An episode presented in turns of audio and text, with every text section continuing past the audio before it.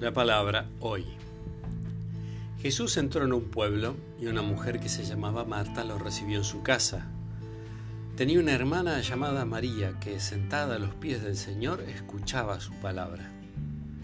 Marta, que estaba muy ocupada con los quehaceres de la casa, dijo a Jesús, Señor, ¿no te importa que mi hermana me deje sola con todo el trabajo?